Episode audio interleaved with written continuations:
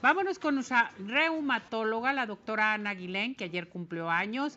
Doctora Ana, ¿cómo está? Bienvenida, feliz cumpleaños, gracias por acompañarnos. ¿Dónde nos está recibiendo?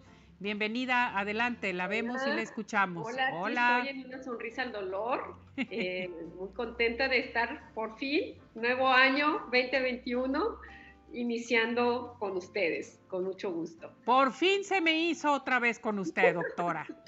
sí. Qué y ¿Sabes qué yo le diría a esa niña? Yo le, ¿Qué le diría, entre todas las cosas, cuida tu corazón. Ay, qué bonito. Cuida tu corazón. Perfecto. Para arriba corazones. Para arriba corazones. Perfecto, doctora.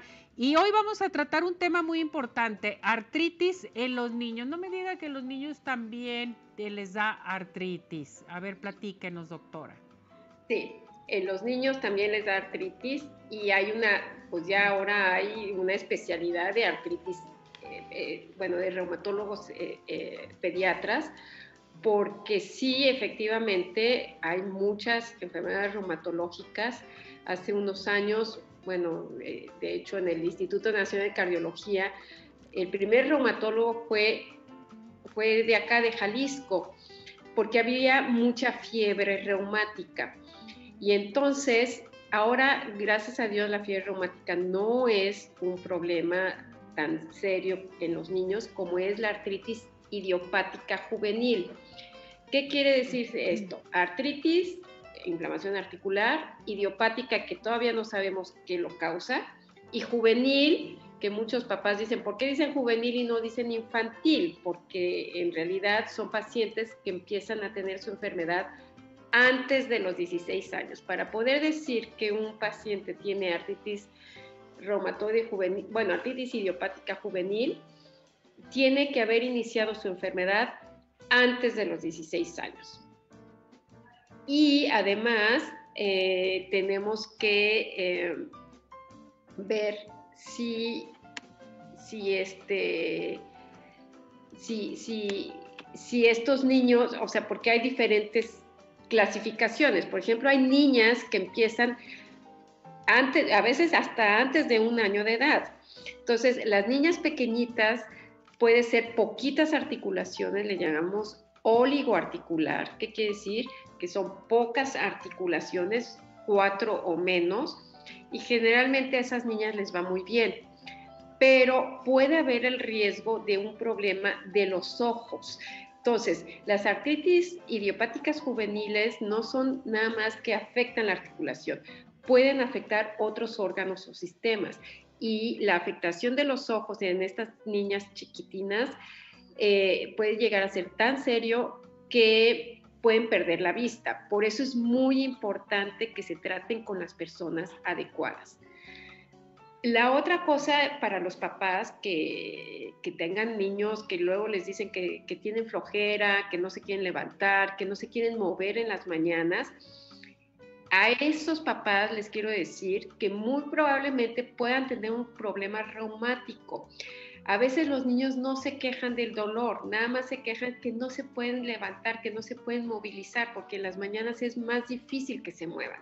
Entonces, eh, si les dicen, no, es que es flojera, no, no, normalmente los niños no tienen flojera o los niños no quieren eh, eh, correr, pues no, o sea, eso no es normal en un niño o una niña. Entonces, cuando pasa eso, probablemente es que tengan estos, estos niños, puedan tener un problema reumatológico.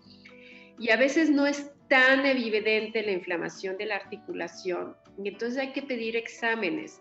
Recientemente me acabo de ver a una mamá que, que estaban con sus dos chiquitas y cuando veo a la chiquita cuando se para ya después de media hora estar conmigo, la veo que empieza a caminar medio mal, y entonces digo, pero ¿por qué le pasa eso?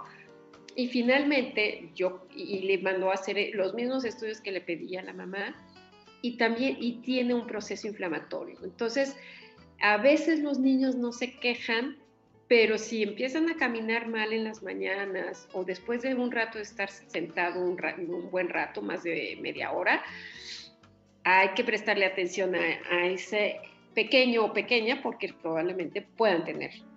¿A Aquí lo que sucede, doctora, juvenil.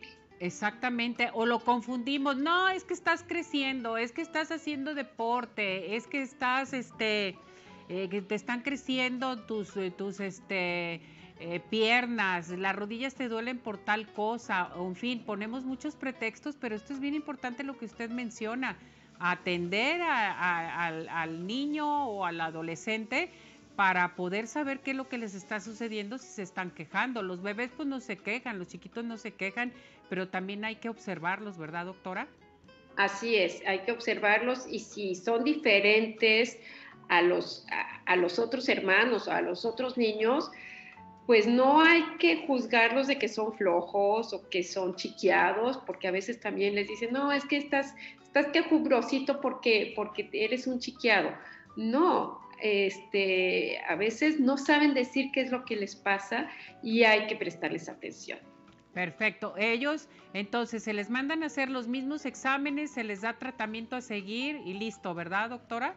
Así es, así es. Hay que hacerles exámenes con proteína C reactiva y velocidad de sedimentación que nos hablan de proceso inflamatorio y hay que seguirlos observando.